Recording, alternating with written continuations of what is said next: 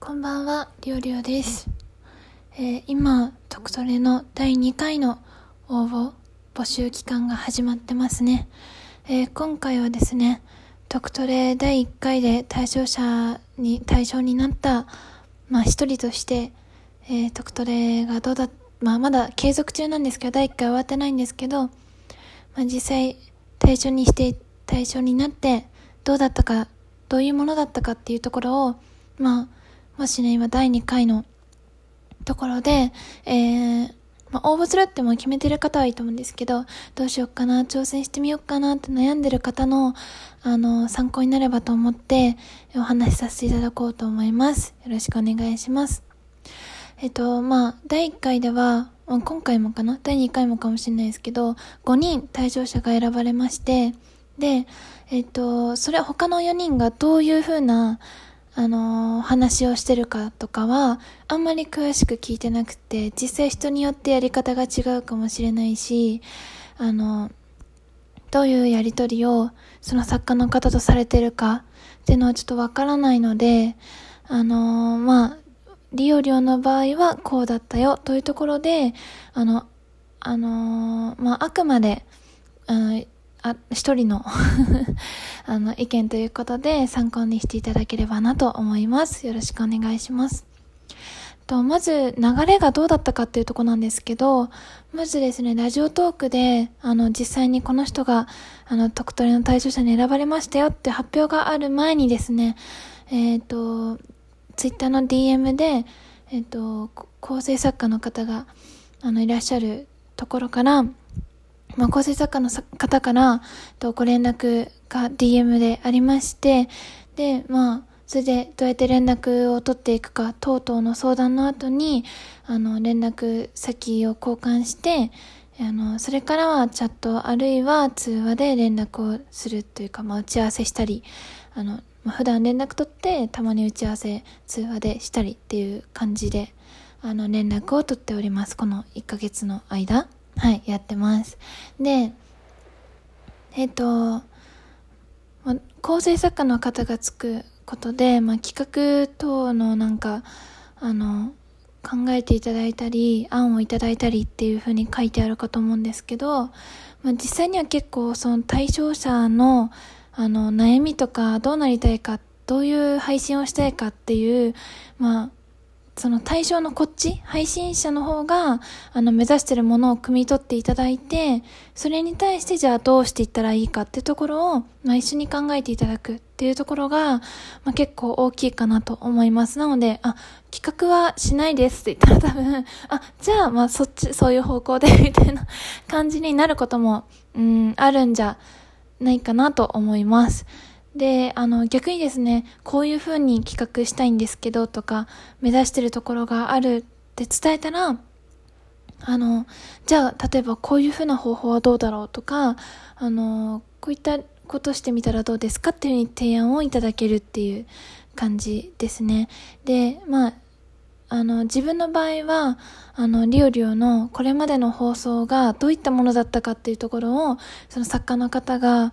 あの、まあ、分析っていうか、あの、いろいろと見てくださって、で、私だったらどういうふうに、どういうの配信が合ってるのかとか、あの、まあ、こういうところがいい、こういうふうにしたらもっと良くなるかもみたいな、あの、アドバイス的なものをいただきました。まあ、あとはですね、あの、まあ、そんなに長い時間とか、密なコミュニケーション取れるかっていうと、まあ、もちろん向こうもお仕事の中で、他のお仕事がたくさんある中で、あの、時間を割いて、あの、連絡一つ一つでも、あの、多分、料理のために時間を割いてしていただいてるので、まあ、あんまり密な連絡っていうのは、リアルタイムな連絡っていうのはそんなに、まあ、自分の場合は取ってないんですけれども、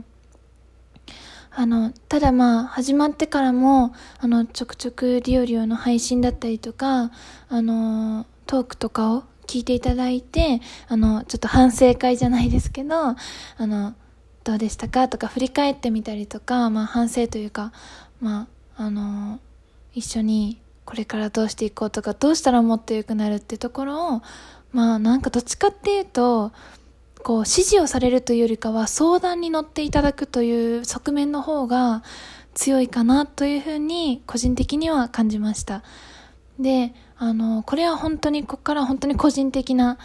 意見なんですけど、リオリオは選んでいただけて、すごくすごくありがたいなと思ってて、今回、その、実際に構成作家さんの、その、何ですかね、そういうラジオ番組を実際に作ってらっしゃるような方々とお話しして、まあ、打ち合わせっていう形でお話しさせていただくようになって、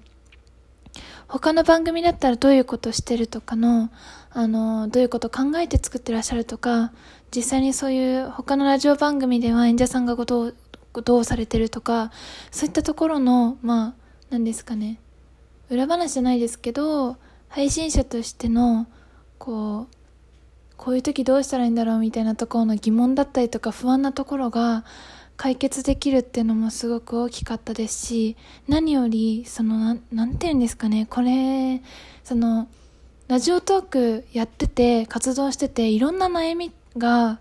生まれると思うんですよ。人間、その他の配信者の方との関係性の、に関する悩みもそうだし、リスナーとか自分の配信自体についての、あの、悩みだって生じることはあると思うし、例えば、他の人の配信を、は、聞きに行った方がいいのかどうとか、どどうなのかとか、まあそういったことも含めて、あの、相談というか聞いたりとか、あの、自分させていただいたんですけど、あの、そういう時ってなんか何ですかね、他の、ラジオトークやってて、こういう機会でもなければ、基本的に配信のこと相談できるのって、同じラジオトークでも配信またはリスナーをやってる人たちしかいないと思うんですよね。自分の身近な人に相談できる人ってなかなかまあ、まあいるかもしれないですけど、多くはないと思ってて、まあ、りょうりょうとかはそうなんですよね。その、身近に他に配信をやってる人がいないから、例えば親にとか、あの、リアルの友達にとか、あの、家族とかには相談できないんですよ。ある意味第三者の意見ってすごく聞けなくて、同じラジオトークの配信者とかリスナーの人に聞いても、その人もその人自身のラジオトークの中の人間関係があって、その人自身の好きな配信者だったり、推しの配信者がいたりとかして、そういうのも全部加味しての、その、相談とかしかできない、お互いに。っていうのが、あの、あると思うんですね。でも、あの、構成作家のその方と、に、なんか意見を求めるときは、そういった、なんか、なんて言うんですかね、ある意味忖度みたいなのが、何も、なしで、その、実、その、配信がどうしたら良くなるかっていうところだけを考えていただいて、ご意見いただいたり、あの、話を聞いていただけたりするので、あの、その本当にラジオをお仕事でやってらっしゃる、なんか、うん、プロの方のご意見が聞けるというか、第三者としての、その、本当に、そのラジオトーク全体を俯瞰して見てらっしゃる方々からの、あの、方からの、あの、ご意見が聞けるという意味では、すごく自分の、あの、配信のことを改めて考え直したり、見つめ直したり、反省とかする時には、すごくその、あり、ありがたいって言うとなんかあれなんですけど、あの、いていただけると助かる存在だなというふうに感じました。